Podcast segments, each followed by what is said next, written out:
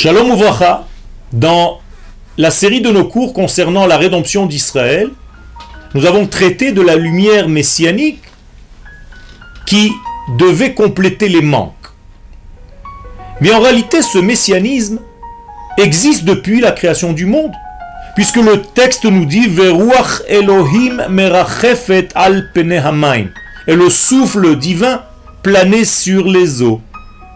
Les sages de conclure el Mashiach. Quel est ce souffle qui plane sur l'eau? Eh bien, c'est le souffle messianique.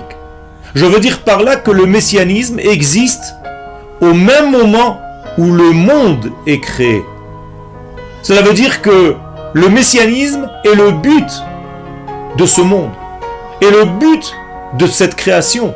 Et donc, arriver à dévoiler cette lumière messianique, c'est tout simplement réaliser ce pourquoi le monde fut créé.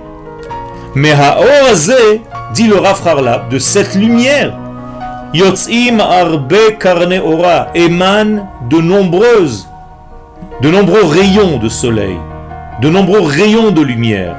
Les fanav ou les acharav, et ces rayons de lumière viendront avant l'avènement messianique et après l'avènement messianique.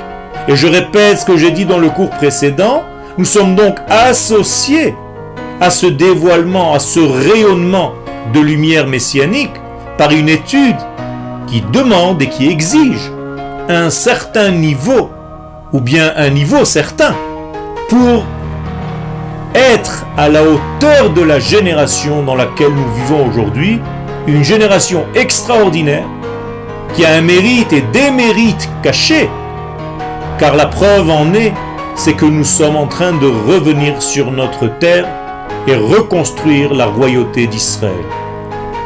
Il est important donc d'étudier et d'enseigner une Torah qui est à ce niveau-là, au niveau de la royauté d'Israël, et on ne peut plus se suffire d'une étude qui nous suffisait durant 2000 ans d'exil.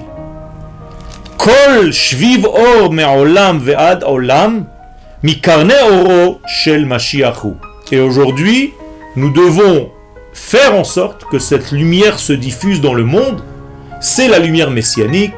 Je veux bien entendu parler de l'étude profonde de la Torah que le Rav Kook appelle la Torah d'Eretz Israël.